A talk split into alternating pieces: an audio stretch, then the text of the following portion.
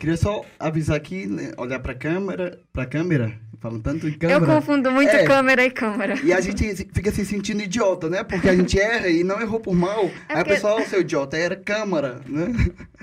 Mas, pessoal, a gente está ao vivo no YouTube, estamos ao vivo no meu Facebook, Série Studart, e depois vai ficar é, algumas perguntas no final selecionadas a gente vai fazer, e depois vai ficar aí para quem quiser assistir. Os cortes também, sem clickbait, tá? Ou com algum clickbaitzinho legal, então... Sendo honesto, tudo bem.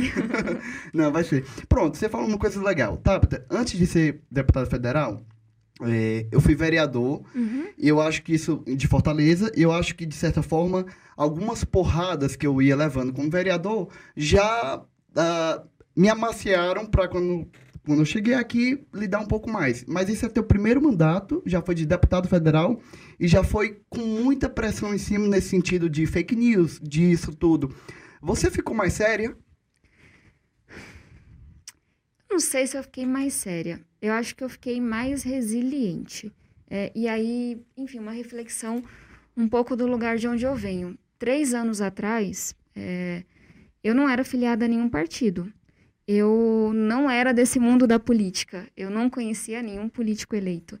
É, eu cresci em uma ocupação na periferia de São Paulo, em que a gente tem uma relação muito ruim com a política que é do cabo eleitoral, que vai lá e quer impor em quem você vai votar e quer comprar o seu voto. Então eu cresci não gostando disso, sem saber muito bem o que era, mas não gostando.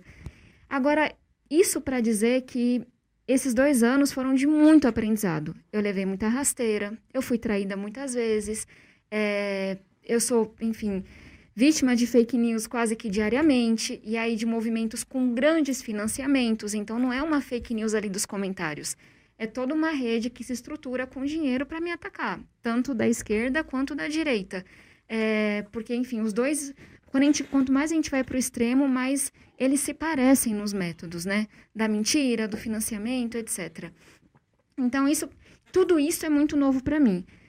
Mas, ao mesmo tempo, é, eu tive uma vida muito diferente da grande maioria das pessoas que estão aqui.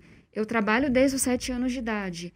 É, eu tive que enfrentar coisas que muitas pessoas nunca ouviram falar, como lidar com a dependência química do meu pai, como morar em uma ocupação e, e lidar com medo de você ser despejado.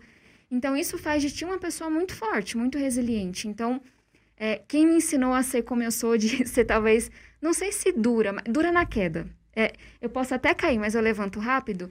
Isso eu aprendi na periferia.